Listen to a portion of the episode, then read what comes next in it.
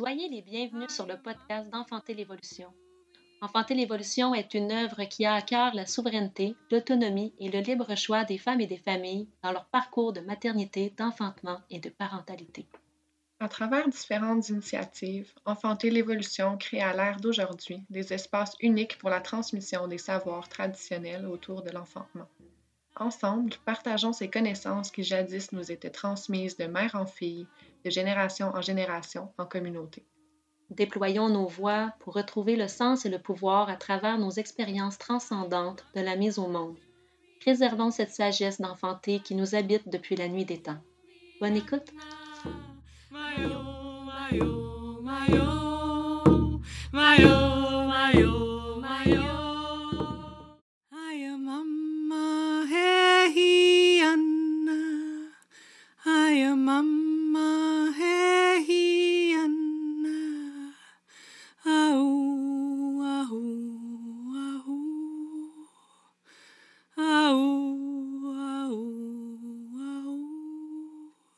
Salut Maude, bienvenue sur le podcast Enfanter l'évolution. C'est la deuxième fois qu'on se parle sur le podcast. L'autre fois, ça doit faire une bonne année, probablement plus que ça.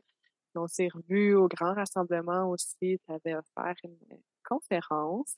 Aujourd'hui, on se retrouve pour parler de préconception. C'est un sujet qui m'allume vraiment, particulièrement en ce moment. Euh, ouais, d'une manière personnelle, mais aussi dans mon entourage, euh, des femmes, c'est, je sens que c'est un sujet qui remonte de plus en plus à la, de plus en plus à la surface, pardon.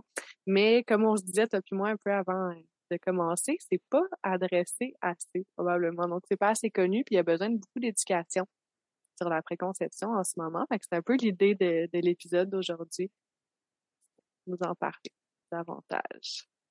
Oui, Je me demandais si tu Oui, vas-y. Je suis vraiment heureuse d'être ici avec toi aujourd'hui pour parler de ce sujet-là. C'est tellement important. Ouais, totalement. Puis j'ai hâte que c'est ça. On en a déjà parlé. Moi, je suis déjà excitée parce que j'ai des petites idées de qu'est-ce qui s'en vient. Mais voudrais-tu te présenter un peu pour ceux qui te connaissent, ceux qui te connaissent pas? Qu'est-ce que tu fais? Qu'est-ce qui t'a amené, en fait, à parler de préconception puis à accompagner des familles Oui. Donc, je m'appelle Maude Collin, je suis naturopathe, doula de fertilité. Je me spécialise dans euh, les hormones, la préconception, la santé intergénérationnelle, puis euh, la fertilité. Donc, c'est des sujets qui euh, me touchent particulièrement. J'étais auparavant doula des naissances. Je trouve ça super important d'avoir accès aux informations pour faire des choix libres éclairés, puis d'avoir accès au soutien. Donc, c'est quelque chose que j'étais heureuse d'offrir dans ma carrière, puis euh, que j'ai aussi accordé beaucoup d'importance dans ma propre grossesse à moi. Par contre, j'ai eu beaucoup de difficultés à obtenir des renseignements justement sur la période de préconception, puis une fois en grossesse aussi sur qu'est-ce qui peut être fait par rapport à, des questions simples, mais est-ce qu'il y a quelque chose que je peux faire avec mon alimentation pour me soutenir? Est-ce que je devrais prendre une vitamine ou un supplément prénatal? Euh, ce genre de choses-là. Je trouvais pas la réponse dans mon entourage, malgré que je suis vraiment bien entourée, puis qu'autour de moi, j'ai plein de personnes euh, dans le milieu des, médecines alternatives, plein de doulas qui ont plein d'informations par rapport à la, à la grossesse, à l'accouchement au postnatal. Cette information-là, j'arrivais pas à l'avoir. J'ai eu une grossesse vraiment difficile, avec beaucoup de nausées, de vomissements. J'ai perdu du poids. Je me suis sentie faible en fin de grossesse. Euh, on a fait une prise de sang. On a vu que je faisais de l'anémie. J'ai enfanté librement à la maison euh, de ma fille. Tout s'est super bien déroulé, mais malgré tout, j'ai eu un postnatal, le postnatal immédiat, autant que sur euh, les trois, six mois qui ont, suivi. Ça a été extrêmement difficile. Je me suis sentie faible. J'étais anémique. Puis j'essayais de tout faire pour remonter la pente, puis je réussissais pas. Euh, donc, ça m'a amené à faire beaucoup de recherches, à voir de quelle façon je pouvais soutenir mon corps, à réaliser qu'il y avait tellement de choses que j'aurais aimé, tu sais, savoir avant. Puis, euh, par la suite, quand ma fille a commencé à avoir ses dents euh, qui poussaient, ses dents étaient déminéralisées. Euh, Donc, Mmh. euh, ils, ont, ils ont carrié plus facilement aussi. Ça m'a amené à me poser plein de questions, puis j'ai creusé encore, puis encore, puis encore davantage. Je peux te demander comment, est-ce que tu l'observes, les dents sont déminéralisées, tu le vois? Oui, tu le vois, il y a comme des trous, puis ça va creuser, puis tu sais, il y a même une de ces dents-là qui est presque rendue à, à la gencive, comme si elle s'effrite. Euh, puis c'est quelque chose que je vois de plus en plus dans mon entourage. Je- quand ça, ça nous est arrivé avec ma fille, j'avais jamais entendu parler de ça. Puis euh, j'ai commencé à regarder autour, puis euh, il y a plusieurs mamans dans mon entourage, que ce soit entourage immédiat ou, euh, plus loin, là, tu sais, dans notre monde, on se fait tellement d'amis euh, à l'international. Puis je voyais ça de plus en plus, puis même des personnes que je connaissais pas, tu sais, de me promener sur des profils, puis ça semblait être quelque chose que beaucoup de mamans avaient remarqué. Hmm. Puis ça m'a comme choquée. J'en ai parlé avec mes parents. Mes parents, eux, ils avaient jamais vu ça, jamais entendu parler de ça. Ça m'a amené à me poser beaucoup de questions. Puis c'est là que j'ai découvert les travaux du docteur Weston A. Price, qui était dentiste, puis qui a étudié euh, la santé euh, des, des personnes, des communautés ancestrales euh, vis-à-vis de la santé des personnes dans des sociétés industrialisées. Mm. Et qui a, tu sais, qui a dénoté des changements. Fait que là, j'ai vraiment commencé à creuser beaucoup, beaucoup. Je me suis tournée vers la santé. C'est là que j'ai fait ma formation euh, en naturopathie. Euh, ouais, c'est ça. Fait que, puis, eh ben, avec tout ça, avec tout ce que j'ai découvert, il y a eu un moment où je me suis dit, mais non, mais comme, il faut que les gens sachent qu'il y a de l'éducation à faire. J'aurais tellement aimé savoir tout ça. Les gens doivent savoir comment je vais transmettre ces informations-là. Puis, euh, c'est vraiment là que j'ai décidé de réorienter ma pratique euh, vers la période de préconception, vers la fertilité, puis vers, en fait, c'est tellement grand, c'est notre santé, notre santé reproductive, mais notre santé générale, globale aussi, puis aussi la santé intergénérationnelle. Ouais, tu veux nous en parler. hein? Ouais, ben c'est quelque chose qui m'a beaucoup frappé justement quand on se parlait tantôt, c'était l'importance de ramener la préconception dans un tout avec la maternité. Oui, Ouais, puis redonner sa place, puis avec le monde, justement, comme c'est de plus en plus important avec la qualité des ingrédients qu'on consomme en ce moment, avec les changements autour de nous, avec les produits chimiques, avec tout ce qui nous entoure, qui est nocif pour nous, ben là, ça a un impact. oui, c'est ça. On vit dans des, des sociétés qui sont industrialisées, avec des aliments qui sont transformés, ultra transformés. On utilise des produits cosmétiques, des produits d'entretien ménager qui contiennent beaucoup euh, de, de perturbateurs endocriniens qui vont venir vraiment avoir une grosse influence sur nos hormones, euh, sur notre santé globale, notre santé reproductive. Puis on n'a pas nécessairement conscience de l'impact que ça a, de la grandeur de l'impact que ça a sur notre santé, mais aussi sur celle de nos enfants puis nos petits-enfants. Puis, euh, comme tu dis, il y a de l'importance à accorder à cette période-là. Il y a de l'éducation à faire par rapport à l'importance de la période de préconception parce que ça s'est complètement perdu. Aujourd'hui, c'est une période qui est très tabou. On va pas en parler. Euh, c'est beaucoup ce que je remarque dans mon entourage quand euh, des couples ont un désir d'enfant. Ils vont pas nécessairement le verbaliser, puis même dans la grossesse, le premier trimestre, à cause de cette peur de la fausse couche, les couples vont pas nommer qu'ils vivent une grossesse avant d'avoir atteint un certain nombre de semaines pour, tu sais, généralement, c'est ce qui est euh, vu, c'est ce qui est plus commun dans nos sociétés. On pourrait aller loin là-dessus. Ça part vraiment, d'un grand inconfort par rapport au début puis à la fin de la vie euh, dans nos sociétés. Mais ça fait que cette période-là passe complètement sous silence. On n'honore pas cette période-là. On va pas honorer, célébrer, soutenir les femmes et les couples qui vivent cette période-là. Puis il y a vraiment quelque chose de majeur qu'on perd en soulignant pas cette période-là. Dans le passé, les sociétés reconnaissaient l'importance de cette période-là. C'est ça que j'allais te demander, est-ce qu'on le faisait avant? Oui, Ou- on le faisait. avant. Hmm. Le docteur Weston et Price que je te parlais tout à l'heure, c'est quelque chose qu'il a remarqué quand il est allé. Dans le fond, c'est un dentiste qui a perdu un enfant suite à une infection dentaire, puis euh, qui remarquait aussi beaucoup dans sa clientèle des problèmes qui pour lui faisaient aucun sens. C'est comme les dents de sagesse. Est-ce que tu sais, j'ai arrêté pour te demander, ça fait-tu du sens que j'ai des dents en trop qu'il faut qu'on enlève? C'est mal fait. Comme c'est mal fait, mais Ouais, en ouais. fait, est-ce que c'est mal fait? La nature est tellement Ben, bien faite, ben, tout est tellement parfait. Il n'y a aucun autre animal dans la nature qui a des dents qui vont pousser croche ou, tu sais, qui a pas l'espace pour ça? Même chose avec la naissance, tu sais, si la femme n'était pas capable de donner naissance naturellement, la survie de l'humanité en Exactement. Ouais. Donc, ce dentiste-là, Dr. Weston et Price, il s'est dit, OK, ben, je vais aller voir qu'est-ce qui se passe chez les gens qui sont en santé, qui tombent pas malades, qui ont la bouche assez grande pour accueillir toutes leurs dents, puis qui enfantent vraiment facilement aussi. Qui est allé dans des communautés, puis il est allé rencontrer les gens à travers le monde pour voir qu'est-ce qui se faisait.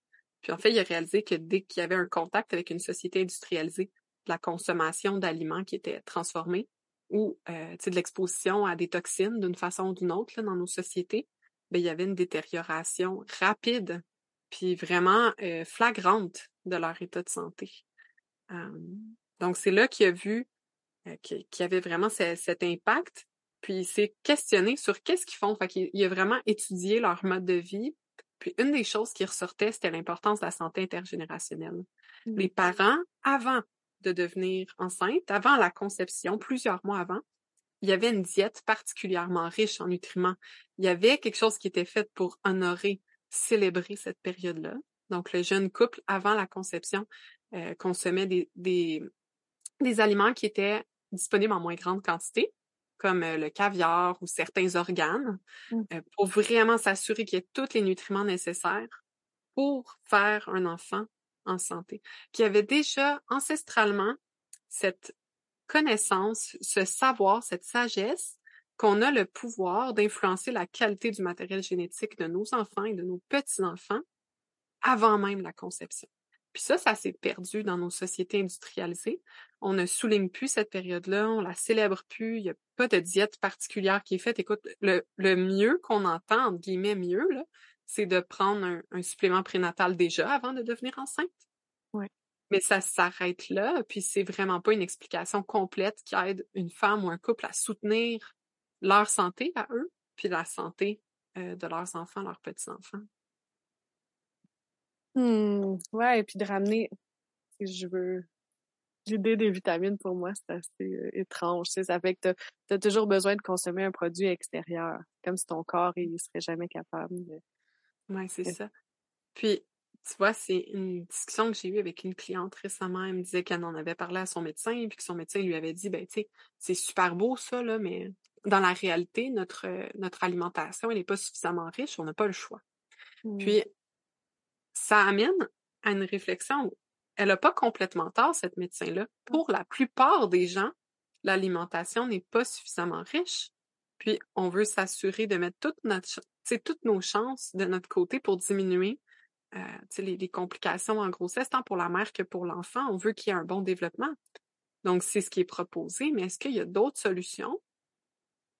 Il y en a d'autres. On peut, tu sais, on peut vraiment prendre soin de nous par l'alimentation, même que c'est grandement favorable, ça a un plus grand impact. C'est juste que ça demande de reprendre son pouvoir, puis d'apporter des changements à ses habitudes de vie, puis à son alimentation. Puis ça, c'est pas tout le monde qui est rendu là. Mais ça revient un peu à cette euh, infantilisation-là, parce que le choix devrait être présenté. On devrait pas prendre pour acquis que tout le monde a une mauvaise diète et veut pas en changer, puis juste prescrire des vitamines prénatales. On devrait avoir cette discussion-là sur ça, c'est une alternative de dernier recours, mais toutes les options avant, est-ce que tu es prête à les prendre?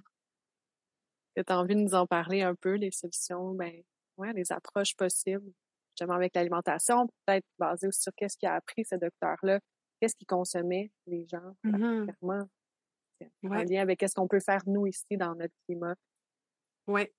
Euh, du côté des femmes, il y avait beaucoup de, de la consommation des organes euh, féminins chez les bêtes qui étaient tuées. Euh, puis chez les hommes, c'était les, les organes masculins, donc comme les testicules, ces choses-là, ça se consomme. C'est vraiment moins commun dans notre société. Puis c'est pas tout le monde qui est qui a de un accès ou qui est confortable avec ça. Mais aujourd'hui, il y a des, des compagnies qui vont prendre les organes, les déshydrater, les mettre en poudre, puis les encapsuler. Ça peut déjà être vraiment euh, un bon un bon départ pour venir chercher des nutriments particuliers. Euh, c'est vraiment beau, tu sais, quand on regarde les nutriments contenus dans chacun des organes, va venir nourrir l'organe respectif. Donc, comme si on mange euh, du cerveau, ça va venir soutenir notre santé euh, cérébrale. Si on mange du cœur, ça vient soutenir notre santé cardiaque. Puis dans cet ordre d'idée-là, ben, les femmes mangeaient, comme des, utérus euh, pour soutenir leur fertilité à elles. Il y avait aussi tout ce qui est autour des œufs, euh, puis des œufs de poisson, du caviar. Les, fruits de mer, c'est particulièrement riche en nutriments. Donc, dès la préconception, il y avait des personnes dans les communautés qui étaient mandatées pour, dépendant, il y, a, certaines communautés qui avaient Mm-hmm. accès à l'eau, tout ça, mais il y en a d'autres où c'était plus loin. Puis pour te dire à quel point c'était un aliment important, les fruits de mer, ils mandataient quelqu'un pour partir en voyage, aller en chercher, puis en le ramener à la communauté. Puis c'était particulièrement les couples en préconception qui y avaient accès, les femmes enceintes, puis allaitantes, puis les enfants en développement. Puis, euh, donc le caviar, c'était vraiment, ça semble être vraiment répandu euh, dans beaucoup, beaucoup de communautés. C'était un aliment qui était donné à la femme pour soutenir sa fertilité. C'est particulièrement riche en nutriments. Il faisait des bouillons aussi. Donc, il y a, toute cette, euh, cette idée d'aller chercher des nutriments dans des aliments qui sont particulièrement riches dans les mois qui vont précéder la conception, puis dans des périodes sensibles comme la grossesse, l'allaitement, puis pour l'enfant quand il est en développement, tu sais, quand il est encore tout jeune, puis qu'il y a des grandes poussées de croissance, il a besoin de beaucoup de nutriments. Fait qu'à ces moments-là, c'était ce qui était privilégié. Puis encore aujourd'hui, c'est quelque chose qu'on peut faire. On peut aller chercher beaucoup plus de nutriments dans notre alimentation en consommant certains organes qui sont accessibles, comme le foie, c'est super accessible, le cœur, c'est super accessible. Il y a des choses comme ça qu'on peut faire pour enrichir notre alimentation. On peut aussi se tourner vers des, des produits d'une plus grande qualité parce que ça a une influence, en fait, sur le nombre de nutriments. Si on regarde des œufs qui sont dans un élevage où les poules y étaient en cage à l'intérieur sans voir le soleil, comparé à des œufs de poules qui sont, tu sais, comme au pâturage, puis qui vont manger des insectes, euh, vivre leur vie euh, Oui. sauvage. Il y a vraiment plus de nutriments, puis c'est la même chose pour la viande. Si les bêtes sont vraiment euh, bien traitées, qui sont au pâturage, qui vont euh, manger de l'herbe plutôt que des grains industriels, ça a une influence sur la, la qualité de le, le nombre de nutriments qui est contenu dans la viande, la qualité de la viande. Puis ça, ben, tu sais, dans le fond, si on n'y a pas accès, on- c'est quand même préférable de- d'aller chercher des aliments qui sont riches en nutriments, même s'ils viennent pas, tu sais, biologiques, pâturage, tout ça. Mais quand on a la possibilité, on va chercher tellement plus dans notre alimentation. Fait que c'est le genre de choses qui peuvent être faites. Dans les sociétés euh, d'avant, c'était comme quatre à six mois qui étaient euh, prescrits, mais faut mentionner qu'il y avait une bonne nutrition depuis toujours. Ouais. Au niveau de nous aujourd'hui, dans les sociétés modernes, industrialisées qu'on est, où la plupart des gens ont une diète comme standard américaine, c'est important de regarder son état de santé en premier lieu. Tu sais. 4 à 6 mois, c'est ce qui est nécessaire parce que dans le fond, les 4 à 6 mois avant la conception, les follicules sont en développement, euh, puis c'est les ovules sont impactés par euh, notre environnement, par la qualité de notre nutrition, par les toxines auxquelles on est exposé. Fait que pendant cette période-là, on veut être vraiment au maximum de notre santé. Puis pour certaines personnes, être au maximum de sa santé 4 à 6 mois avant la conception, ça veut dire commencer un protocole, tu sais, pour prendre soin de soi 4 à 6 mois avant la conception. Puis il y en a d'autres pour qui ça veut dire euh, c'est de vraiment faire un grand travail au niveau de leur santé parce qu'ils ont des problèmes de santé. Euh, toutes sortes de problèmes de santé. Donc, de prendre le temps de, de venir travailler sur ce problème-là, puis on vise à ce qu'on aille bien pendant les quatre mois avant la conception. Là, on ça, parle beaucoup de la femme. Est-ce que l'homme, c'est le, Oui. le même principe? Fait pour ses Oui. spermatozoïdes, pour ça? Ouais. Exactement. L'homme, c'est totalement le même principe. Par contre, lui, c'est pas euh, quatre mois avant, c'est 74 jours avant la conception, parce que la spermatogénèse, le processus par lequel les spermatozoïdes se- sont fabriqués dans le corps, il prend 74 jours plutôt que quatre mois. Hmm.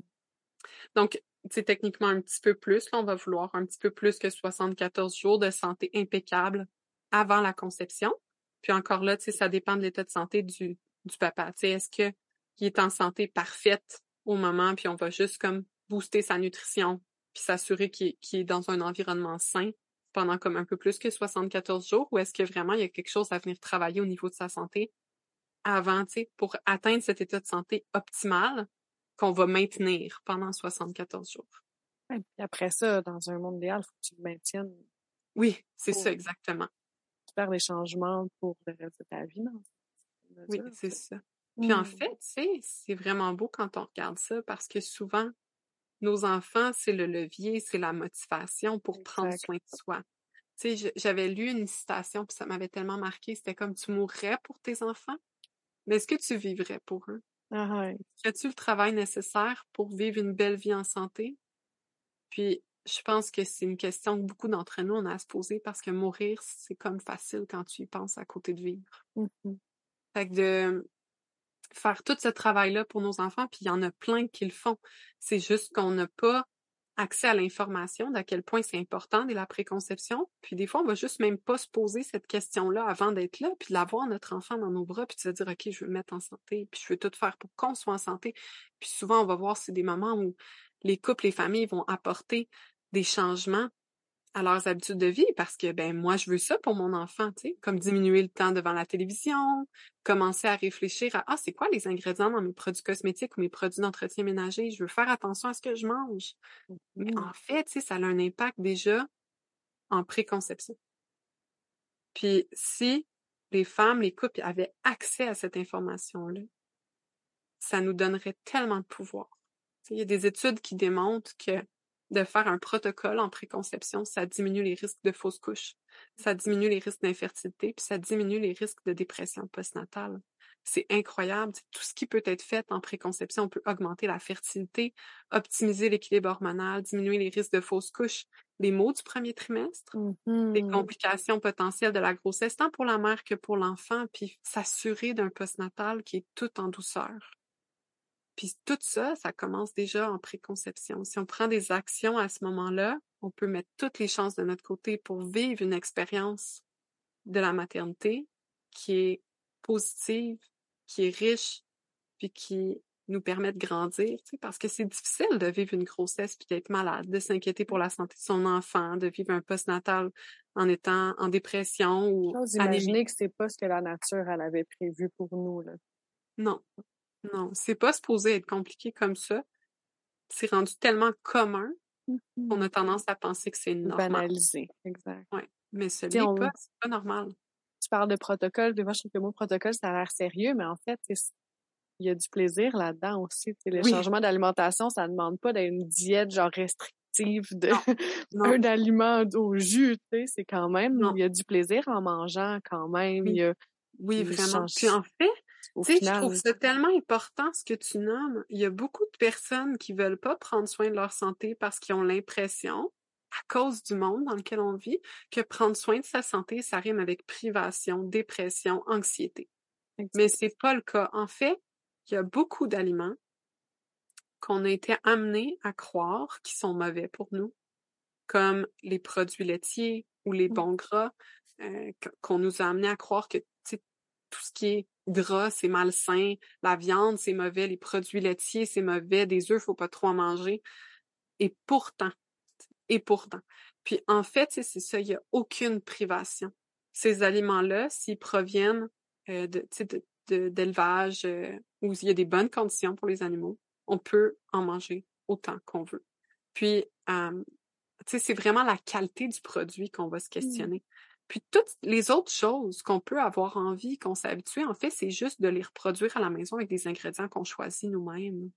Tu sais, quand on va à l'épicerie puis qu'on achète des collations là, qui sont euh, stables sur les tablettes là, pendant longtemps, ben, il y a beaucoup d'ingrédients nocifs dans ces dans ces, euh, ces collations-là, ces snacks-là. En fait, tu sais, quand tu vas à l'épicerie, là, toutes les allées du milieu, Ouais. des questions à se poser. C'est, on devrait juste faire le tour des quatre murs. Ou mieux que ça, tu sais, aller directement chez notre maraîcher, chez notre boucher, à la ferme, aller, tu sais, chercher nos produits directement à la source, ça nous permet aussi de voir les conditions, puis Mm. de, de prendre juste des aliments vrais, puis de cuisiner à la maison à partir de ça. quelque part, ça nous permet de participer au, on en parlait aussi, au bien-être de la planète. C'est interrelié, tout ça. Là. Oui, La santé de la planète impacte notre corps, notre santé, puis faire Oui. les mesures qu'on va prendre. Oui, c'est ça, exactement. Tu sais, la, la façon qu'on traite la terre, ben, elle nous le remet, tu sais. Puis peut-être qu'on n'a pas énormément de pouvoir à grande échelle. Tu sais, il y a des problèmes en ce moment dans le monde sur lesquels on peut parfois se sentir impuissant. Tu sais, on fait toute notre part, là, on fait notre recyclage, notre compost, il y a des... mais on n'a pas de contrôle sur les, les multinationales ou tu sais, la pollution à grande échelle. Mais notre santé, celle de nos enfants puis de nos petits-enfants, on a du contrôle ici puis maintenant. C'est nous qui décidons quand on va à l'épicerie, quel aliment on achète. C'est nous qui décidons quel fermier on veut soutenir. C'est nous qui décidons toutes ces choses-là. Puis oui, ça demande de sortir de sa zone de confort. La première fois que j'étais allée directement à la ferme acheter, j'étais mal à l'aise. Mais.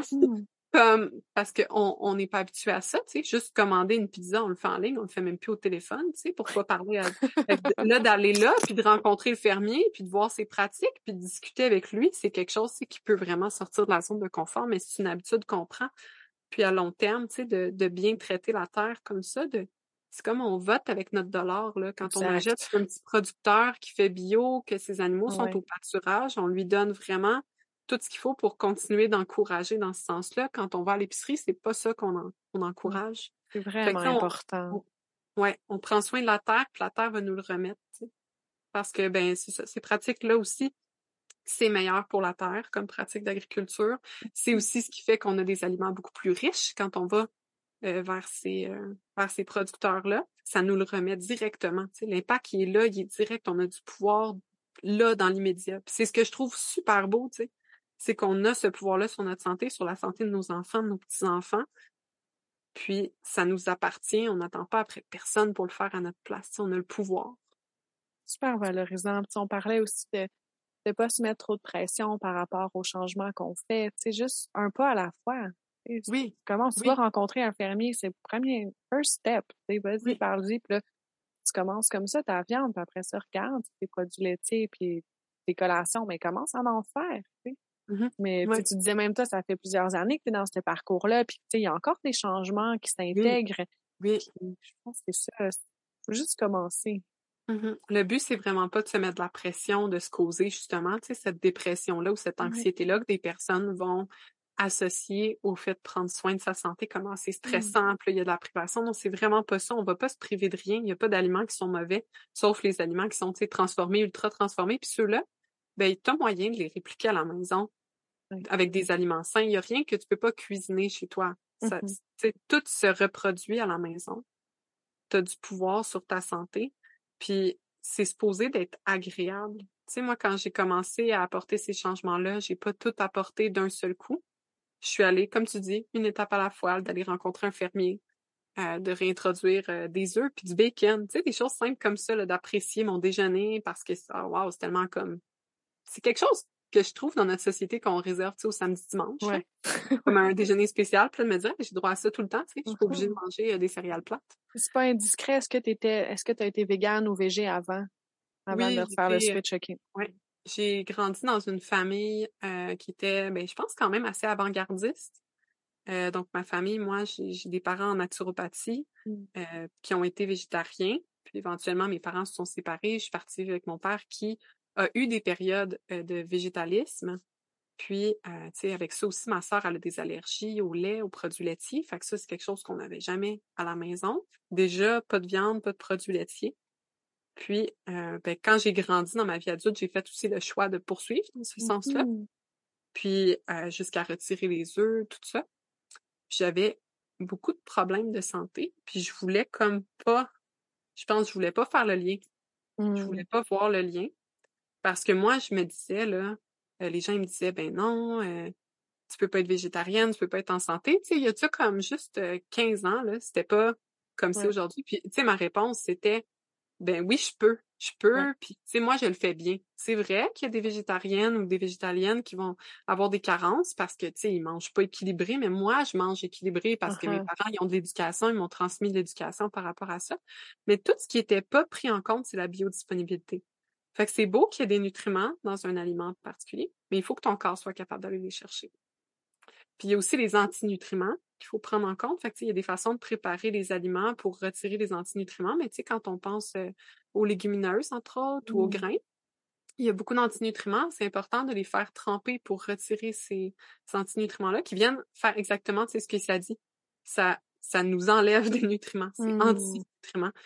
Fait qu'il y avait tout ça que j'avais pas conscience, puis je réalise avec avec le temps qui a passé, puis les connaissances que j'ai aujourd'hui, que j'avais des graves carences. tu sais. Je me sentais déprimée par moments. J'étais anxieuse, mais tellement anxieuse. J'avais un, di- un diagnostic euh, d'anxiété généralisée. Puis aujourd'hui, j'irais voir un médecin, jamais il me donnerait un Mmh. diagnostic d'anxiété généralisée. Je gère super bien mon, mon stress. Je suis tellement comme super présente puis super ancrée. Puis ça, c'est venu vraiment avec le fait d'avoir tous les nutriments que mon corps a besoin. Puis en grossesse, tu sais, mes dents, ils ont carrié, comme là. Puis à une vitesse incroyable. J'ai une dent qui est devenue tout noire puis creusée. C'était vraiment effrayant. Puis j'étais en fin de grossesse. Je voulais comme pas faire faire euh, une intervention là, là, à comme 40 semaines. Fait que j'attendais. Puis euh, il a fallu que j'aille en post-natal. C'était rendu assez grave. Puis j'avais des, des caries partout dans la bouche, là, Mmh. partout. Puis ma vue, elle a baissé. Tu sais, j'avais des lunettes juste pour dire. Puis là, c'était plus ça. C'était comme, hey, je peux plus conduire. Faut que j'aille chez l'optométriste. Ça presse. J'ai perdu mes cheveux, perdu mes cheveux. J'étais faible. J'ai pas eu le choix, tu sais, de de faire face à ça, tu sais, de faire face au fait que ben je pensais que j'étais en santé, mais je l'étais pas vraiment. Mmh. Tu sais, il y a pas je veux dire l'alimentation végétarienne, ça a un point, ça vient aider à détoxifier le corps. Puis c'est essentiel d'avoir cette connaissance-là qu'on peut détoxifier notre corps en le soutenant, mais ça devrait pas durer plus que trois à six semaines. Après ça, c'est beau, tu l'as détoxifié, puis c'est souvent ce qui fait que les gens, euh, puis moi en particulier, quand on commence, on se sent mieux. Fait qu'on se dit que c'est la, la bonne chose à faire, puis on continue dans cette voie-là. Mais en fait, une fois que ça fait trois, six semaines, tu as soutenu ton corps dans, sa détoxification. Mmh. Puis là, c'est le moment de le nourrir, de lui donner les nutriments qu'il a besoin pour se bâtir puis guérir. Ouais. Puis c'est là que les gens, ils vont continuer, continuer, s'obstiner, puis on va remarquer une prise de poids, de la dépression, de l'anxiété, euh, de la difficulté de concentration, toutes sortes de symptômes, des déséquilibres hormonaux, beaucoup des problèmes de fertilité. Mais les gens, ils continuent parce que l'impression qu'ils ont, c'est que c'était bénéfique et oui, ce l'était Mmh. mais pour une période de temps limitée. Puis là, c'est important de recommencer à consommer des aliments qui sont riches en nutriments comme des produits laitiers crus, des œufs, de la viande. C'est vraiment important d'aller les chercher, puis d'aller les chercher rapidement après ça, tu sais, pour se reconstruire. Mais c'est là que l'éducation manque. Puis que, tu sais, c'est comme il n'y a pas cette nuance-là. C'est comme être végétarien, c'est bon, c'est bon pour la planète. En fait, il faut apporter cette nuance-là que un élevage qui est bien fait est bon pour la planète, aide la terre à se régénérer. C'est sûr, je, je suis 100% d'accord que les élevages industriels, c'est pas bon pour notre planète. C'est pas ce qu'il y a de mieux pour notre santé non plus. Mais bon, faute de moyens, si tu sais, certaines personnes me demandent est-ce que je devrais manger ça ou tu sais, pas manger de viande, pas manger d'aliments riches en nutriments, je pense que c'est quand même préférable d'aller vers ce qui est conventionnel, mais il y a, il y a vraiment des enjeux autour de ça, je le reconnais. Là. Mhm. Ouais, c'est un sujet que je euh, dans mon réseau puis sur les médias, je trouve qu'il reprend de l'importance. Il y a eu une grosse vague de végétarianisme. Puis là, de toute façon, Mhm. on en entend de plus en plus parler, c'est de remanger de manière traditionnelle. Ouais, mais ça a encore vraiment beaucoup besoin d'être discuté. Tu sais, moi, je remarque on vient de passer le temps des fêtes, puis il n'y a pas, chaque souper de Noël d'année en année, c'est comme de plus en plus intense. Il y a une nouvelle personne dans la famille qui est végétarienne. Puis on est presque rendu cette année. Pour moi, Ouais. ça a été vraiment un point marquant où je me suis dit, waouh, tu sais, il y a plus de végétariens que de personnes omnivores dans ma famille. Donc, on devrait avoir un repas végétarien pour accommoder plus de personnes parce qu'on est en minorité. C'est la première fois que ça arrive, puis je trouve ça inquiétant, tu sais. Ouais, je pense que je suis biaisée dans mon milieu. ouais. Ouais, ben, Parce que je suis biaisée dans mon entourage proche, mais effectivement, c'est vrai Ben que oui, il y a un éveil Ouais. chez certaines personnes. Puis je trouve je le que c'est beau, on en parle de plus en plus justement dans le monde euh, de la maternité quand on va vers un, des options alternatives. Tu sais, je remarque beaucoup qu'on en parle chez euh, des personnes, tu sais, comme dans des communautés d'enfantement libre, tout ça, c'est quelque chose Mm. qui ressort. Mais c'est aussi beaucoup, en tout cas, moi, c'est ce que je vois. C'est peut-être, comme tu dis, biaisé par mon entourage, tout ça, moi aussi. Mais ce que je vois, c'est que c'est les personnes qui euh, veulent être dans le monde, euh, tu sais, comme plus, je veux dire, de- d'avoir des valeurs pour protéger la planète, pour protéger nos enfants, ça va souvent de pair. Fait que souvent, ça a été des gens qui ont été végétariens pendant longtemps, qui ont fait du yoga, tu sais, tu vois un Ouais. peu le, le le pattern. profil, ouais, ouais. Ouais, le profil. Puis là, ils se retrouvent dans des communautés d'enfantement naturel, tout ça. Puis moi, ce que j'ai vu il y a de ça deux ans et demi, c'est des photos partout sur Internet, partout sur Instagram, de dents déminéralisées puis d'enfants avec euh, des de- toutes sortes d'interventions chirurgicales dans la bouche parce que ils avaient vraiment beaucoup de problèmes. Puis des mères qui étaient comme moi, j'étais végétarienne, puis je fais partie des rares que mes parents étaient végétariens. C'est comme c'est Ouais. c'est quand même récent hein, que le végétarisme, ça l'explose comme ça. Moi, mes parents, c'était dans les premiers. Ça veut dire que ma fille, c'est la première fois qu'on voit l'impact sur trois générations. C'est la première fois qu'on a cette opportunité d'observer ça. Puis, c'est beaucoup ce que j'entendais comme témoignage. Des femmes qui Mmh. étaient comme mes parents étaient végétariens, j'ai été végétarienne, j'ai fait du yoga, j'ai tu sais j'ai voyagé comme vraiment le profil qu'on discutait tout à l'heure, puis mes enfants ils ont toutes les dents qui qui comme s'émiettent dans la bouche. Puis là il y a comme eu un, un signal d'alarme, puis là, on dirait tout d'un coup là c'est comme le discours il est renversé. On a besoin de se nourrir, une maman qui est nourrie, c'est une famille, c'est des enfants qui sont nourris. Puis c'est beau de voir ça, mais ça a encore vraiment besoin d'être discuté puis d'être euh, comme plus public, là, qu'il y ait plus de gens qui aient accès à cette information-là. D'être essayé, tu sais, je pense qu'il faut aussi garder une ouverture et une fluidité, tu sais. Essayons des choses pour notre santé et Ouais. on se sent. Oui, Ouais, puis moi, juste personnellement, tu sais, à- j'étais végé avant d'avoir mon fils, puis enceinte, puis en allaitant, j'avais tellement envie de manger de la viande, là, genre, c'était Mhm. comme, c'était impressionnant. Ouais. C'était comme mon corps, il, il me cravait que si j'en sentais, je salivais. Ah, oui, hein? ouais, ouais, c'était, wow, c'était fou. Puis je me sentais tellement, hum, je suis toujours faite. Une fois que je l'ai réintégré, ça m'a fait un bien comme, énorme. Ouais. Puis t'es pas la première que j'entends dire ça, c'est vraiment fréquent. J'entends beaucoup de gens euh, qui sont végétariens ou végétaliens qui vont dire que quand ils consomment de l'alcool, systématiquement, ils vont manger de la viande. Puis il y a des études hein, là-dessus qui démontrent que les végétariens, quand ils sont sous, il y a comme une grande majorité qui vont aller consommer de la viande. Ah C'est oui. comme si là, tout d'un coup, je suis désinhibée. fait que là, tous les principes, les valeurs, je les mets de côté pour satisfaire cet instinct primitif de me nourrir. Puis, euh, en aussi, c'est quelque chose qu'on voit. Puis Oui. juste quand on y pense, là, quoi? Tout le monde crave des sushis enceintes. Je connais Hmm. vraiment très peu de femmes qui n'ont pas envie de manger des sushis enceintes. Puis qu'est-ce qu'il y a de plus nutritif que des poissons crus, des fruits de mer? Hum. C'est extrêmement nutritif. Puis là, avec le riz blanc, c'est, c'est juste, tu viens, tu viens chercher les glucides que tu as besoin. Je connais plein de femmes qui parlent de ça, puis le, Ah le ouais. lien est pourtant frappant quand tu as les connaissances derrière de pourquoi le corps te demande ça, tu sais. Hum. Ah ouais, moi, je l'ai cravé juste après avoir donné naissance. Je suis comme, amenez-moi des sushis, quelqu'un. Ah ouais, hein? ouais, ah, Ah. c'est drôle.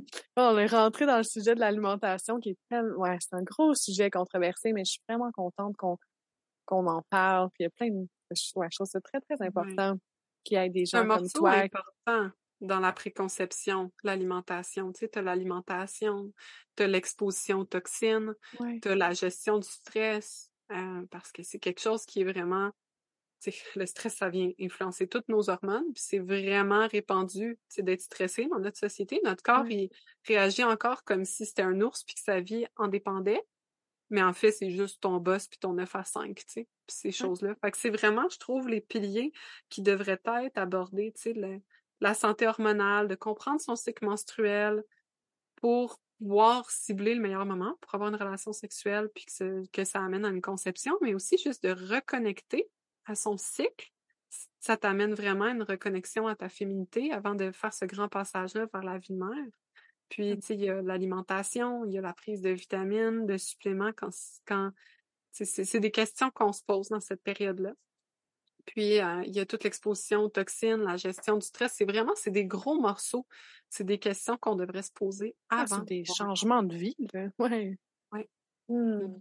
Vraiment. On a parlé un peu du déclin, de la fertilité, de qu'est-ce qui se passait, puis je trouvais ça intéressant que tu nous en parles. Je trouve que c'est un des, ben, une des grandes motivations, justement, à prendre action plutôt que tard, là.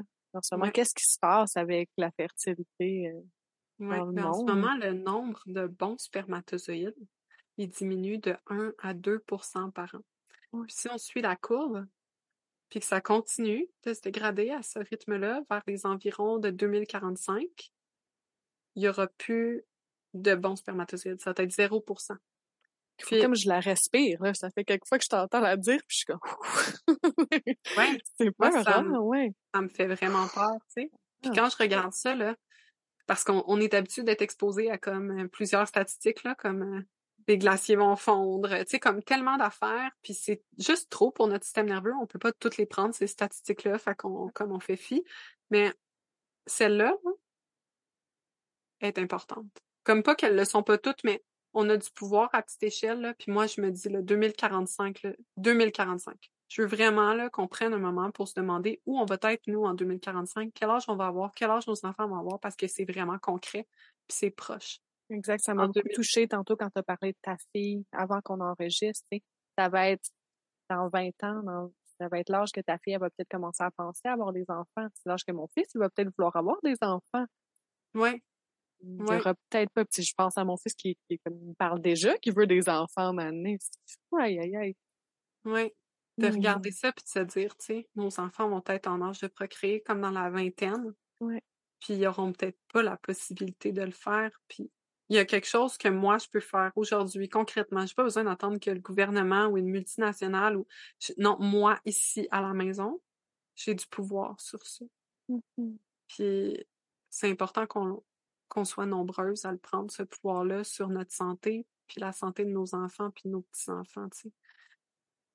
Parce que c'est la, la fertilité, elle décline. Il y a de plus en plus de couples infertiles. Là. Tu sais, là, c'est une statistique qui est vraiment frappante sur le nombre de bons spermatozoïdes. Mais il y a aussi la fertilité de la femme qui est en déclin. Le nombre de couples infertiles, c'est de plus en plus en plus fréquent. Des couples qui ont recours à des services de procréation médicalement assistée, c'est de plus en plus fréquent aussi. Puis ce que je, ce que je déplore le plus là-dedans, c'est qu'il n'y a pas beaucoup d'informations qui est donnée. Par, pas beaucoup, je veux dire presque rien, qui est donné aux familles, aux couples, par rapport à qu'est-ce qu'ils peuvent faire pour naturellement optimiser leur fertilité, soutenir, parce que dans le fond, c'est c'est quelque chose qu'on doit protéger, préserver, puis nourrir sa fertilité. Depuis, depuis le moment qu'on en prend conscience. Le plus tôt, c'est le mieux, mais du moment qu'on en prend conscience, puis il y a des choses qui peuvent être faites pour soutenir notre fertilité naturellement. Puis la PMA, ça devrait vraiment être un dernier recours. Mais ces informations-là, elles sont pas transmises, elles sont pas euh, toujours accessibles. Puis il y a des questions éthiques à se poser sur si la fertilité continue de décliner, euh, que- comment on va faire nos bébés, c'est vers où qu'on s'en va. Puis il y a des avancées scientifiques qui vont dans ce sens-là. Puis là, il y a tout le pouvoir de la femme. Tout le, Ah, la préservation de la naturalité de l'espèce humaine, là, moi, c'est comme une de mes grandes préoccupations. Là, où est-ce qu'on s'en va? Oui, oui, ben c'est ça, c'est tout interrelié. Hein. Quand on regarde Mhm. ça, la fertilité, la préconception, c'est lié avec euh, la grossesse, le postnatal, avec, avec enfanter l'évolution, tu sais, dans le fond. Mhm. Exactement ce que, ce que le nom dit, tu sais, c'est les prochaines générations, c'est nous qui avons le pouvoir, tu sais. Puis c'est important de le prendre, puis c'est tout interrelié, c'est une boucle. La préconception, ça en fait partie, comme le postnatal en fait partie. C'est juste que là, il n'y a pas encore eu cette grande révolution-là. Il n'y a pas encore eu cette... euh, Tu sais, je pense que ça commence à se mettre en branle, comme tu disais au début de Mm. l'enregistrement. Il y a de plus en plus de personnes qui se posent des questions, qui s'éveillent par rapport à ça, mais c'est encore une minorité, puis c'est vraiment important que rapidement le message soit transmis, puis qu'on reprenne, le pouvoir sur notre santé, notre fertilité, puis celle de, de nos enfants puis de nos petits-enfants. Parce que même si là, dans l'immédiat, euh, la, la personne est, est fertile, je veux dire, il y a une menace Mhm. pour notre famille, tu sais, avec, avec l'alimentation qui est dénaturée, Ouais. avec toutes les toxines auxquelles on est exposé, les produits cosmétiques, les produits ménagers, entre autres, mais tellement à d'autres endroits. Euh, puis la- le stress qui est comme continuellement présent dans nos vies, c'est important qu'on qu'on fasse des réalisations puis qu'on amène des changements à nos vies, tu sais, des changements drastiques. Ouais, et puis en ce moment, tu sais, on... ça part souvent, j'imagine que c'est ça pour toi aussi, mais ça part souvent d'un problème avec la fertilité. Tu sais, les gens, là, ils vont s'informer, mais ça serait le fun de ramener l'importance, justement, de- d'en prendre soin, au lieu d'attendre qu'il y ait un problème. Tu sais, juste, même si tout va bien, Puis soin. souvent puis- encore, quand il y a un problème, euh, la plupart des personnes vont se tourner vers des services médicaux parce que c'est la ressource qui est accessible, puis ils n'auront pas énormément d'informations de ce côté-là. Ils vont se faire proposer des services qui sont extrêmement onéreux Mhm. pour euh, avoir une conception, tu sais, euh, médicalement assistée. Mais en fait, il y a tellement de choses qui peuvent être faites, tu sais, du, du...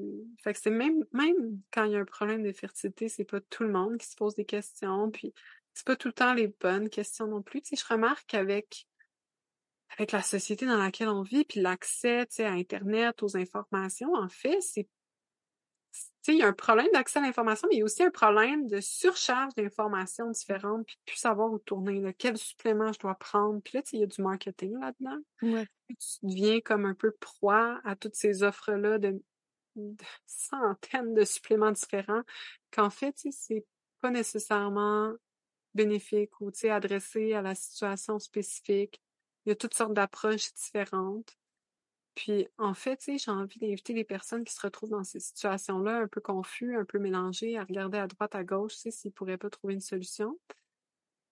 Puis qui se demandent laquelle est la meilleure. J'ai essayé tellement d'affaires, je sais plus quoi essayer. En fait, de se demander qu'est-ce que nos ancêtres faisaient? Mmh. Qu'est-ce que la nature est prévue pour? C'est quoi le sens de tout ça comme humain? Je suis supposée avoir besoin d'une pilule pour me nourrir? Comme, est-ce que c'est, c'est normal de couper certains aliments de mon alimentation puis d'aller compenser par une pilule? Vers où ça s'en va, ça? Puis qu'est-ce que mes ancêtres penseraient de ça? Mmh. Puis ça, je trouve que ça répond à pas mal de questions, tu sais. Quand tu regardes comment le monde est fait, tu peux pas faire autrement que de t'arrêter puis de te dire que c'est juste parfait. Tout est juste parfait. Le corps, les systèmes, les saisons, la terre, tout est juste parfait.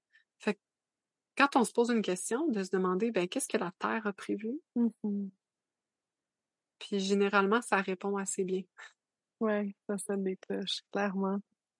Ouais. Ouais.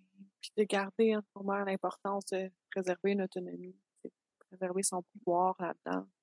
Oui, ben c'est ça, ça revient pas mal au même que tu sais, la dernière fois qu'on s'est vu puis qu'on parlait de grossesse puis d'accouchement, c'est ça Ouais. en fait, c'est que le pouvoir puis l'autonomie, on l'a dans toutes ces phases-là, tu sais. C'est la même question, ça revient comme au même fondement de c'est quoi tes croyances en la vie, c'est quoi tes croyances en la terre, c'est quoi d'exister, là. C'est comme la grosse question de base, mais qui impacte le reste de tes choix. Ouais, En quoi tu peux faire confiance. Exactement. Ouais, c'est la grosse question. La grosse, grosse Mais- question. Mais c'est souvent la grande réponse quand tu cherches à te replonger, tu l'as bien nommé, te replonger Oui. dans cette sagesse-là. Puis tu sais, je pense que tantôt on parlait de végétarisme, mais là on a parlé aussi de prendre des vitamines, des suppléments. Tu sais, il y a tout- toutes ces choses-là qui sont quand même controversées, puis quand même communes. hein, je veux dire, de se tourner vers des alimentations alternatives. Tout ça, ça vient de de bonnes idées, de bons concepts. Là. Ouais. C'est prendre soin de la terre, diminuer la pollution. puis- Mais il faut se poser la question est-ce que le problème c'est le fait de consommer de la viande ou est-ce que le problème c'est de la façon que c'est fait? Mhm. C'est la terre le prévu pour nous, mais pas de la façon qu'on le fait. Ouais. C'est vrai, tu sais.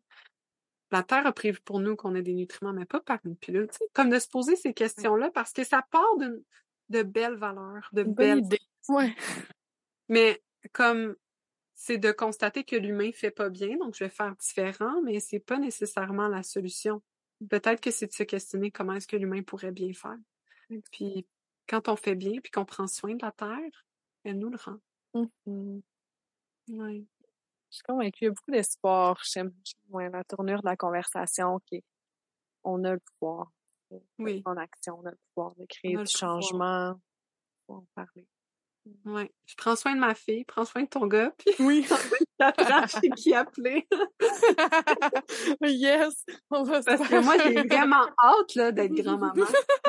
Comme j'enjoy à fond d'être maman, mais j'ai vraiment hâte à cette étape-là de ma vie aussi, tu sais, de rencontrer mes oui. enfants, puis de de- d'aider ma fille, puis de lui, lui transmettre en fait tout ce que j'aurais aimé qu'on me transmette, puis que ça a juste pas été possible parce que les savoirs se sont perdus de génération en génération. Puis tu sais, quand je parle de savoir, je parle autant de, de préconception, d'honorer, de célébrer cette phase-là, de, de m'enseigner ce que j'aurais voulu savoir par rapport à mon cycle menstruel, à ma fertilité, mais aussi tout ce qui a un lien avec la grossesse, l'enfantement, sa pleine puissance, puis le postnatal, puis tu sais, c'est un tout. Ça va vraiment de pair, ça va ensemble. Tellement. Puis si tu peux l'apprendre comme enfant, c'est juste naturel. T'arrives là, t'as pas besoin de détricoter autant de Non. couches ou de. Ouais, ouais, c'est ça exactement. C'est ce que j'aimerais offrir, tu sais, à, à mes enfants, à mes petits-enfants. Puis je pense que collectivement, si on fait tout ça, ben, moi j'ai espoir que dans, dans 20 25, 26, Ouais. on va se revoir, puis tu le monde va être différent, puis on va être heureux de la santé de nos enfants, puis, puis de, de Mhm. l'espoir de la santé de leurs enfants, puis tu sais qu'on va reprendre du pouvoir sur ça. Tellement. Mais il faut faire quelque chose. Ouais. ouais. Oh. Hmm, Merci, Maud. Je me demandais, est-ce qu'il y a quelque chose d'autre que tu veux adresser? Mmh. S'enligne sur une belle fin, mais je suis prête à Ouais. partir aussi s'il y a un sujet que tu trouves qu'on n'a pas touché. Ben, je pense que ça boucle bien, mais je pense que je conclurai en disant que nos enfants, c'est les premiers à avoir une moins bonne santé que leurs parents. Ah ouais. Puis c'est c'est troublant quand on y pense, puis qu'on a du pouvoir sur ça, qu'on peut reprendre ça. Tu sais, je veux dire, les statistiques là, pour toutes sortes de problèmes sont en train d'exploser. Mhm. L'autisme, l'hyperactivité, euh, le déficit d'attention, euh, la dyspraxie, la dyslexie, les maladies auto-immunes, les maladies chroniques, ça explose. Ça explose chez nous, ça explose chez nos enfants. Puis on a du pouvoir sur ça.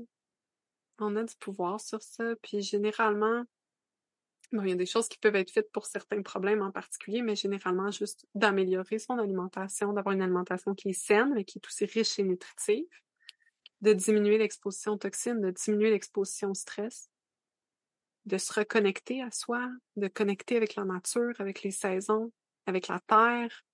Généralement, ça vient, ça vient ramener tout ça. On, on, on a du pouvoir. Ça revient à ce qu'on disait. On a du Ouais. pouvoir, puis on a de l'autonomie, puis il y a plein de belles choses qui peuvent être faites en préconception. Puis c'est important de saisir cette opportunité-là. Vraiment, tu sais, puis de- d'en parler autour de soi. On a de bien-être, c'est là de nos enfants, nos petits-enfants, Oui. de l'humanité, pour le L'humanité. bien-être. C'est juste comme, je pense quatre, ou, quatre à six mois avant de concevoir ton enfant, les gens de ta communauté prenaient soin de toi. Sur quelle base tu partirais pour devenir mère? C'est un Comme c'est des grands sujets. Ouais, c'est ça, c'est Mhm. incroyable, tu sais. Tout, tout ce qui peut être fait. Fait que nous, à petite échelle aussi, ce qu'on peut faire, c'est quand on sait qu'il y a quelqu'un autour de nous qui veut un enfant, de commencer tout de suite à prendre soin de lui, à l'encourager, à prendre soin de lui, à prendre soin d'elle, de, de propager cet amour-là autour de nous, puis éventuellement, ben moi, j'ai bel espoir que qu'on va faire une révolution. J'espère qu'on va être ces grands-parents-là. Tu sais, je pense que c'est un autre sujet, mais qu'on va pouvoir être ces grands-parents-là qui prennent soin de leurs petits-enfants en préconception autant que Oui. Ah Puis oui. la place des aînés, tu sais, en ce moment, il y a une séparation, mais chose imaginer qu'on va ramener cette Mm. symbiose-là. Oui, moi, je pense qu'on est capable de ramener Mhm. ça en transmettant, ces valeurs-là à nos enfants, à leur ram- les ramener comme à quelque chose un peu plus slow living. Ouais. Parce qu'en fait, c'est cette déconnexion-là de la nature, quand tout va vite, qu'on a notre 9 à 5, qu'on n'a pas de temps pour nous, pour faire l'épicerie, pour cuisiner, c'est, tu sais, qu'on se retrouve obligé de laisser les enfants à la garderie, à l'école. Puis ça, tu sais, c'est pas facile, là. Il y a comme, il y a un détachement qu'on provoque pour aller travailler parce qu'on pense que c'est nécessaire pour ramener de l'argent, mais il y a de plus en plus, de, de solutions alternatives qui sont présentes. On le voit de plus en plus, il y a comme un, un, un essor de, de, du travail autonome, puis, des alternatives, de plus en plus de, de familles qui vont trouver des solutions pour vivre avec un seul revenu ou avoir des sources de revenus alternatives, puis réussir à être présent à la maison, cuisiner, faire, tu sais, faire ce qu'il faut Mhm. avec, Ouais, nourrir avec leur la communauté. Ouais, c'est de revivre en ça. Il y a tous ces beaux élans-là. Comme moi puis mon mari, quand euh, c'est drôle, quand on a commencé ce changement-là, on a écouté comme une série de conférences. Euh, ça, j'étais sur euh, Instagram, puis j'ai vu des photos de dents, carrières d'enfants. Puis là, il y a une femme, elle était genre voici, tu sais, puis elle partageait plein d'autres femmes qui avaient vécu ça. Puis elle était comme, je vais te donner, tu sais, comme une série de conférences, puis on va tout venir parler, tu sais, de, de ça, de la santé maternelle, puis de la nutrition, comment c'est lié, puis de... Puis il y avait une, une conférence où il y avait euh, un homme que j'admire vraiment beaucoup aujourd'hui. J'ai suivi toutes les formations avec lui. Je suis comme, je suis vraiment son travail de proche, qui travaille en biologie circadienne, euh, Georgie Gardens. Puis dans sa, la première conférence que j'ai écoutée de lui, il disait qu'on devrait passer au moins huit heures par jour dehors. Mm. Puis je me souviens quand j'ai entendu ça, j'ai comme presque ri, puis j'étais comme, c'est impossible, impossible. L'été, mais là, ouais. Comment il, comment il travaille dessus? Comme Ouais. j'ai même pas huit heures dans ma journée. Qu'est-ce qui- qu'il fait dehors huit heures? Puis tu sais, à ce moment-là, j'habitais, ben, c'était, tu sais, comme une, une région euh, agricole, mais quand même, on était dans le village, puis j'avais pas de cours arrière, pas de cours avant, là, rien, là, juste comme un stationnement d'asphalte. Ouais. Puis un petit balcon euh, sur lequel j'avais une vue sur une usine à cornichons, puis rien, là, tu sais. Puis ça l'a amené tellement de questionnements. Puis pas longtemps après, on est allé au chalet de mes beaux-parents. Puis là, ça a juste fait du sens. tu sais, Il y avait un porch around. ou comme il y avait une table, on mangeait dehors, on était tout le temps dehors. Puis là, je me suis dit, mais c'est ça, tu sais, même travailler, je veux dire, je pourrais le faire dehors avec Ouais. mon ordi. Ça m'a amené plein de réalisations, puis de réaliser, en fait, c'est parce que je vis dans un petit endroit où j'ai comme pas, j'étais pas, euh, tu sais, à- dans une métropole, j'étais pas à Montréal, rien, mais quand même, j'avais juste un petit balcon avec pas de vue, pas de nature. Tout ce que je pouvais aller me promener, c'était des trottoirs. Puis encore là, il y a des places où il n'y avait pas de trottoir, puis les voitures passaient vite, puis c'était pas sécuritaire. Puis, tu sais, il aurait fallu que je prenne l'auto pour aller dans la Mhm. nature. Puis là, je me suis dit, Hey, mais quelle déconnexion, tu sais, quelle déconnexion. C'est là qu'on a décidé de commencer à regarder un peu plus loin, euh, en ben, pas nécessairement plus loin, mais comme, tu sais, des, des endroits plus en nature. Puis on, on s'est acheté une maison, un endroit où justement, tu sais, on a accès à la forêt, on a un lac juste devant. Puis toute notre vie, elle a changé, là. Mhm. À l'intérieur des trois premiers mois qui ont suivi notre déménagement, j'ai vu ma santé comme... Il y a vraiment eu un moment où j'étais comme « Oh my God, j'ai jamais été aussi en santé que ça. » tu sais. Puis j'avais 29 ans, puis je me disais... Je me souviens qu'à 15 ans puis à 20 ans, j'étais pas en santé de même. Là. Je me porte pleine d'énergie. Puis en fait, c'est juste de passer plus de temps dehors, de manger. Puis comme où on habite aussi, c'est comme essayer de d'avoir accès à du pas biologique, c'est comme un casse-tête. Là. Fait À du pas biologique? Ouais, c'est ça. Merveilleux. Comme c'est vraiment l'inverse, là, c'est le monde à Ouais. l'envers, mais c'est ça, on a tellement accès à du biologique. Il y a le- les marchés d'été, euh, puis les marchés d'hiver aussi, où il y a des Mm. producteurs qui viennent, euh, qui viennent vendre, puis c'est des fermes bio, beaucoup d'animaux en pâturage, tout ça. Comme on a tout cette belle accès-là, puis ça le fait toute la différence pour nous aujourd'hui. Je suis comme, ben oui, passer 8 heures dehors, c'est juste logique. Puis tu sais, j'ai, j'ai un gazebo dehors avec comme tout pour manger à l'extérieur, puis être confortable à l'extérieur, puis on est juste tout le temps dehors, tout le temps nu-pied, en été. Ouais. En hiver, ben, tu sais, on passe peut-être pas 8 heures dehors, mais on passe quand même beaucoup plus de temps dehors. Puis la nourriture qu'on mange, puis on a commencé à faire attention, tu sais, vraiment une étape à la fois. Exact. Produits euh, ménagers qu'on utilise, des produits cosmétiques, à ce qu'on rentre dans la maison, au tissu des vêtements. Ouais. Des choses aussi simples que ça. Tu sais, les, les gens, ils se rendent pas compte, là. Mais ce qui se passe dans l'industrie alimentaire, Mhm. c'est exactement ce qui s'est passé dans l'industrie des vêtements. C'est fait à l'extérieur, puis c'est fait de plus en plus synthétique. Ouais. Tu sais, essaye de trouver des vêtements qui sont faits au Québec, puis que c'est 100% coton bio, 100% lin. Euh, c'est vraiment difficile. Vraiment, vraiment difficile, puis c'est très dispendieux. C'est ça qui Mhm. se passe en ce moment avec la Puis nourriture. en même temps, c'est dispendieux, mais en même temps, ça va avec la consommation. Tu sais, tu peux t'en acheter moins de skinny. Tu sais, tu peux avoir moins de linge, puis en choisir de bonne qualité que t'aimes, que tu prends soin. Puis Ouais, tes sous, tu les donnes à une entreprise, justement, qui, qui fait attention, qui respecte la terre. Puis tu vas nourrir cette famille-là. C'est tout de revisiter qu'est-ce qu'on fait aussi avec notre argent. C'est ça. Encore une chose qui a un impact sur la terre et sur notre santé. Parce que, tu sais, de, de porter des vêtements synthétiques, là, notre peau, c'est un organe, puis elle Ouais. absorbe. C'est pas, euh, c'est pas une bonne idée de porter des vêtements synthétiques. Puis, tu sais, il y a plein de belles intentions. Là, je vois des fois des pantalons faits en bouteille de plastique, tout ça pour Ouais. recycler. Je comprends, mais après ça, tu laves dans ta laveuse, puis ça va Ouais. dans l'eau, puis tu portes, puis ça va dans ta peau. Puis, fait que, comme tu dis, on n'a pas besoin de tant de guenilles que ça. Non. Fait que quelques-uns de qualité de, tu sais, c'est ça, ça Ça revient avec le slow living que tu nommais Ouais. tantôt. Ouais, c'est ça, tu sais. Ouais, ben, c'est un chiffre planétaire. Tu sais, là, on est parti de préconception, mais c'est tout relié, mais c'est un chiffre planétaire qu'on doit faire. Oui, mais en fait, c'est ça, c'est tout lié, tout lié. Exact. On pourrait venir ici puis parler de différents sujets, puis on arriverait tout le temps Ouais. à la même conclusion, je pense. Ouais. mais c'est bon signe! On doit être sur la bonne voie. Oui, oui, c'est signe qu'on est sur la bonne voie, je suis sûre. Ouais, c'est sûr qu'il n'y a pas trop de folie, c'est bon. Tout, tu sais, Hmm, si, si on trouve la même réponse à toutes ces questions-là, Ouais, c'est que c'est la bonne réponse. je pense que oui aussi. Ouais. Puis c'est un travail, tu sais, qu'on peut pas faire du jour au lendemain. Comme tu disais, j'ai commencé une étape à la fois. Puis, tu sais, il y a deux ans et demi, on m'a dit, euh, passer huit heures dehors, puis j'étais comme, bah, je sais pas. Puis, tu sais, aujourd'hui, je suis vraiment rendue ailleurs, tu sais, comme on a changé nos, nos ustensiles de cuisine récemment, tu sais, puis il y a- il y, a certains changements qui demandent de l'argent, comme tu dis, mais comme là, on n'a pas beaucoup de poils, mais tu sais, c'est des poils en fonte ou en, Ouais.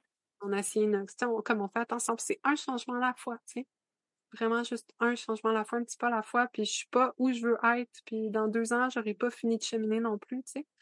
Mais chaque petite chose qu'on fait, ça a un impact majeur, faut pas le sous-estimer. Mhm. Ça prend pas beaucoup, tu sais, des fois, j'ai des personnes qui viennent me voir avec des déséquilibres hormonaux, des problèmes de fertilité, Puis, tu sais, comme, ah, mais ça fait des années que je consulte, puis j'ai pas réussi à obtenir des résultats. Puis, des fois, c'est des tout petits changements dans l'alimentation de rien du tout, là. Ouais. Puis ça fait l'effet vraiment vite. C'est, tu sais, des fois, Et c'est le corps a une grande volonté de vivre Oui, et de survivre. On est fait fort. On a envie d'être là. oui. En fait, tu sais, je pense que c'est sur ça que j'aimerais finir. C'est Ouais. fait que notre corps, là, c'est pas notre ennemi, il essaye Mm. juste de nous protéger. Il y a ce système-là dans lui de pas favoriser la reproduction quand sa sécurité est menacée. Mhm. Puis notre sécurité, elle est menacée. Elle est menacée constamment à cause de notre alimentation qui est pauvre, qui est remplie de toxines, de notre environnement qui est toxique, du stress qu'on vit. Ce qu'on dit à notre corps, là, c'est reproduis-toi pas, c'est pas le bon moment pour ça. J'ai pas la capacité de prendre soin de quelqu'un d'autre, j'ai même pas la capacité de prendre soin de moi. Puis en continuant de vivre ces vies-là, c'est ce qu'on indique au corps de nos enfants. Mm. T'es en situation de survie, t'es pas bien ici. T'es pas bien, tu sais. Les, les jeunes, dépression, anxiété, c'est pas normal. C'est pas normal. Notre corps, il nous protège. Si t'es pas capable de prendre soin de toi, tu seras pas capable de prendre soin d'un enfant. Si t'as pas assez de ressources pour que ton corps, il fonctionne correctement, comment tu veux avoir assez de ressources pour faire un bébé, fabriquer un bébé? Parce que c'est ça, hein, on nous a parlé de la cigogne, puis on a Mhm. encore un peu cette image-là, même si c'est de plus en plus concret qu'on le met au monde. Ouais. Mais c'est comme s'il arrive, puis c'est un miracle. Puis je me souviens avoir eu cette pensée-là enceinte de comme, waouh, mon corps fait ça tout seul, c'est magnifique. Non, mon corps, il fait pas ça tout seul. Quand il n'y a pas assez de ressources dans son alimentation, il va aller le chercher dans mon cerveau, dans mes dents, dans mes os. Chaque grossesse, si on n'a pas les ressources nécessaires, elle nous affaiblit. Elle Mm. prend dans notre corps parce que la vie- le- notre corps va vouloir prévenir qu'une grossesse s'installe s'il pense qu'on n'a pas les ressources. Mais une fois qu'elle est installée, il va vouloir la préserver Ouais. au détriment de la mère. Mhm. Parce que la vie est Survivre installée. le bébé. On veut, ouais, on veut faire survivre le bébé. Mm. Tu sais, il y a toutes ces questions-là sur euh, la fausse couche, sur la mortinaissance, sur la maladie de la mère, sur les complications en grossesse, les problèmes de développement de l'enfant. Tout ça, tu sais, c'est interrelié avec la fertilité. Fait que c'est pas juste, tu sais, on devrait pas juste se poser la question quand on rencontre une difficulté de conception. Mhm. On devrait toutes se poser la question, protéger, préserver, nourrir notre fertilité en avance. Puis ça, ça veut dire dire à notre corps qu'on est en sécurité. Parce qu'on peut pas être en, en état de survie puis se reproduire en même temps. Notre corps, il empêche ça. Parce qu'il est intelligent. Il Parce nous qu'il envoie des messages, c'est d'honorer sa sagesse, là. oui, L'écouter. Ouais. oui, l'écouter. Fait que, tu sais, de s'assurer qu'on vit dans un environnement sécuritaire, que nos enfants grandissent dans des environnements sécuritaires. Puis on va s'assurer d'être des grands-mamans qui vont transmettre le savoir, la sagesse. Je suis sûre que toi aussi, t'as Oui. hâte. Le me semble que comme ça va tellement avec la vibe de doula, de juste vouloir prendre soin des générations. Ah, Moi, je veux être ah. la je- grand-mère qui va prendre soin puis qui va nourrir ma fille quatre mois avant qu'elle devienne enceinte. Ouais, moi aussi, mon rêve, c'est justement de devenir ces grand-mères sages. Le celle, tu sais, on a souvent entendu cette phrase-là, là, mais d'être la grand-mère que tu aurais ou la mère que tu aurais souhaité avoir, tu sais. Ouais. Clairement. Puis, tu sais, j'en ai des beaux, des belles exemples, en fait, de, de femmes sages ici en Estrie autour qui Mhm. incarnent vraiment Oui, hein. Cette Ouais. grand-mère-là, là. Puis, en plus, Ouais. ils sont hot. Sais, Oui, ils sont même ils sont pas hot. vieilles, ils sont hot. Ouais. Comme oui, ils ont l'âge, mais j'ai juste un exemple. Je, je salue Lynn ici, là, mais ça montre trop fort. Lynn, qui est cette femme incroyable, là, qui est pleine de sagesse, puis qu'elle organise encore un bal costumé. tu sais. Puis ses enfants sont là à danser, elle a fait tous leurs costumes, elle prend soin. C'est comme, voilà, moi je veux être cette grand-mère-là. Oui. On a Continue pris à avoir du plaisir, puis qui Mm. partage, puis qui soutient sa communauté. Oui, oui. Puis tu sais, on l'a vu au Festival Enfanter l'évolution, comme Oui. tu as plein de ces belles femmes-là autour de toi en Estrie. Moi aussi, je suis proche de Val-David, j'en ai plein de belles femmes inspirantes, juste marcher dans le village, puis tu le vois, là, c'est comme ça, ça résonne de... Ils sont en vie? Moi, c'est Ah oui. quelque chose, si je vois les personnes âgées, puis souvent j'ai l'impression que leur regard, il, il est mort, ou comme il s'approche de la mort. Puis je trouve ça tellement triste. Puis quand t'en côtoies, que c'est c'est le contraire, donc, ça donne Oui. espoir. Oui, Ouais. ça donne hâte. Moi, j'ai pas peur Mhm. de vieillir. J'enjoy chaque année que je prends. Je me dis que, waouh, tu sais, je deviens plus sage. Puis questionnements, mes raisonnements, ils vont plus loin. Puis en fait, j'ai juste tellement hâte de pouvoir transmettre ça. Ben, je le transmets déjà à ma petite échelle. Là. Ma fille, elle a tout juste trois ans. Mais comme j'ai tellement hâte de m'asseoir avec elle, puis d'avoir toutes ces discussions-là, puis de la guider dans ce sens-là, tout ce que mes parents n'ont pas pu m'offrir, pas parce que ils voulaient pas, tu sais, ils m'en, ont transmis beaucoup, mais les savoirs se sont perdus, puis je pense qu'il n'y avait pas cet accès-là à l'information comme nous, tu sais. Puis, là, je le réclame pour eux, puis pour mes enfants, puis mes petits-enfants, puis tous ceux qui vont suivre, tu sais. Mais ouais, moi, je suis heureuse de vieillir. Chaque année, je sens que il y a, y a, de plus en plus de, de réflexion, puis de raisonnement en moi qui, qui émanent du bien, tu sais puis des idées, puis de l'espoir, puis j'ai hâte de transmettre ça. Mmh, ça ne voit pas, mais ça me fait vraiment sourire, ce sujet. ouais. ouais. Mmh. Je pense que ça va avoir inspiré beaucoup cette discussion. Oh, j'espère. J'espère tellement donner la force, la volonté, puis j'ai envie de le dire, là, changer tes habitudes de vie, c'est juste satisfaisant. Comme moi, quand je m'assois là, puis je mange un rôti d'épaule de bœuf avec plein de bons légumes, des fromages, un verre de lait cru, je me sens bien, puis je me sens pas privée. Puis quand je décide de me laver les cheveux avec un jaune d'œuf ou de nettoyer ma vaisselle avec un peu de bicarbonate de soude ou tu sais de faire ma mon lavage avec des produits naturels, je me sens bien, puis je me sens forte, puis je me sens autonome, puis dans mon pouvoir, puis je sais que je prends soin de nous, puis je suis pas comme oh mon Dieu que c'est compliqué, puis que mmh. c'est stressant, puis que c'est privant. Non, je me sens vraiment comme dans mon plein pouvoir, puis mon autonomie, puis je me sens pleinement femme, puis pleinement mère de prendre soin de ma famille. Mmh. Ouais. C'est pas, faut pas que ce soit effrayant. Faut que ce soit agréable. Je pense que tu le partages. plaisir, Commencer à manger du beurre, là. Ouais. Pesant. Ouais, ben, puis c'est du ghee. Euh, oui, oui, du beurre, du ah, ghee, de la viande, des œufs, des fruits de mer. Ouais, c'est comme le monde qui va avoir faim, ils vont être comme, my god, le podcast culinaire, là.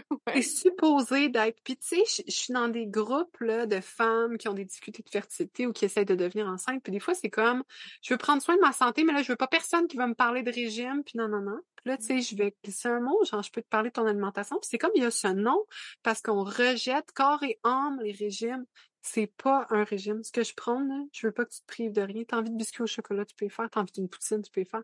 Mais tu sais, tes patates, tu peux les faire cuire dans le suif. Le fromage, tu peux l'acheter d'un, d'un fermier qui fait vraiment un fromage de qualité, là, avec des bêtes en pâturage, tout. Ta sauce, tu peux la faire avec un bouillon d'os, comme faire une gravy, une sauce brune à partir. C'est pas obligé d'être plein de, de mauvais gras, puis de mauvais sel. Tu peux prendre un bon sel de mer. Puis, tu sais, comme il y a tellement de choses que tu peux faire à la maison, puis toutes tes envies, tu peux y répondre. Puis, je veux pas que tu te prives, je veux juste que tu manges. Tu sais, tu as besoin de gras pour faire des hormones. Tu sais, on a parlé de végétarisme, mais il y a aussi comme ce, cette mode de manger faible en gras. Ouais. C'est pas bon pour tes hormones. sais Comme, mais t'as besoin de bon gras. Ouais, ben oui, ton cerveau, il est fait principalement de gras. Puis un cerveau, c'est ça, c'est fait principalement de gras. On parlait tantôt que manger du cerveau, c'est bon pour ta santé cérébrale, mais c'est parce que c'est tellement gras. Puis en fait, ton cerveau, pour bien fonctionner, a besoin de gras. Mmh. Aussi simple que ça, c'est logique de même. ouais. ça y est, on pourrait. OK. Je pense qu'on pourrait. Est-ce que, avant qu'on se quitte, les gens qui ont envie de travailler avec toi, tu peux donner un peu d'infos? Qu'est-ce qui se passe de ton côté, tes offres? Oui. où est-ce qu'on peut te trouver? Moi, je le sais. Oui, ben, je suis plus souvent sur euh, Instagram. Ouais. J'offre euh, des consultations en naturopathie, euh, toujours aussi avec mon approche de douleur, donc de donner les informations, puis le soutien pour que la personne soit dans son plein pouvoir puis son autonomie. C'est possible de réserver, euh, comme une consultation avec moi pour adresser une situation spécifique. Euh, puis il peut y avoir des rendez-vous de suivi au besoin. J'offre aussi des accompagnements privés. C'est comme déjà un bundle avec euh, deux rencontres, puis je réponds aux questions pendant six mois. On est en contact. Fait que ça permet d'approfondir, puis des fois d'avoir un peu de soutien pour mettre en place des changements quand ça peut paraître un peu stressant. Sinon, j'ai mon cours en ligne Préparer la grossesse, qui est un cours dans lequel j'ai mis toutes les informations le plus synthétisé, le plus simple possible pour que ce soit pas lourd, pour que vraiment, rapidement, la femme ait accès à toutes les informations, toutes les idées de qu'est-ce qu'elle pourrait mettre en place pendant sa préconception pour améliorer sa santé sans pression. Vraiment une étape à la fois, juste parce que tout ce qu'on fait, ça nous amène vers du mieux pour commencer ce chemin-là. Puis, tu sais, même euh, vraiment, c'est des conseils qui sont utiles en grossesse, en postnatal également, mais vraiment dans le but de préparer la grossesse. Puis, euh, ben, j'ai un livret gratuit avec des Mmh. recettes de bouillon d'os que les femmes peuvent télécharger. Puis, j'ai un livre de recettes. Puis, ben, il va sûrement y en avoir plusieurs autres pour Yes. inspirer justement euh, les femmes, les familles à reprendre le pouvoir dans leur cuisine parce que c'est par là, que ça passe notre santé.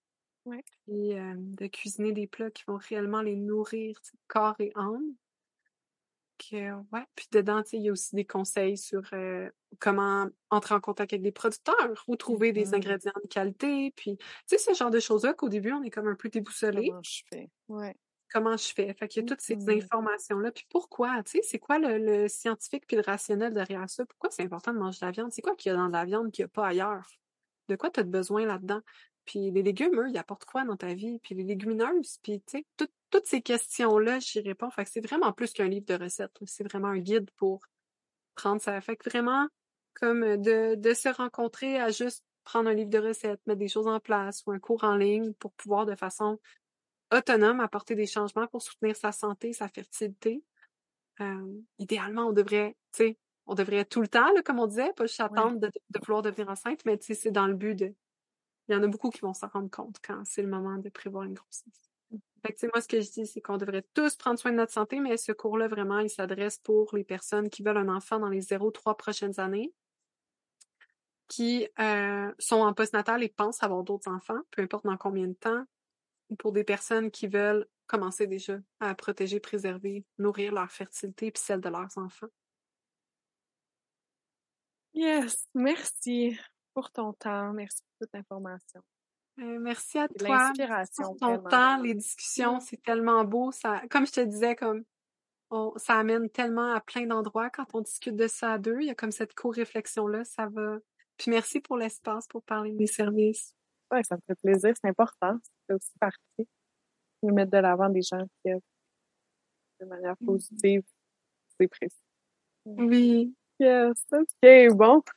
Je vais mettre toutes les infos en dessous de la vidéo pour ceux qui écoutent dans la description de l'épisode. Au plaisir, Maud. On se reparle bientôt. Oui.